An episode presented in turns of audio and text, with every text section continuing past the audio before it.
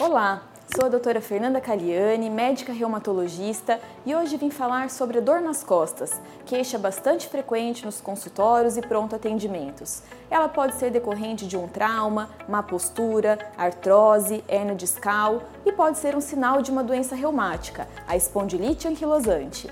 Na presença de alguns sinais de alerta, como o início da dor antes dos 40 anos, a cronicidade, um tempo de dor acima de três meses, a dor ser melhorada aos esforços, piorada ao repouso e despertares noturnos pela dor, procure o reumatologista para uma avaliação e diagnóstico preciso.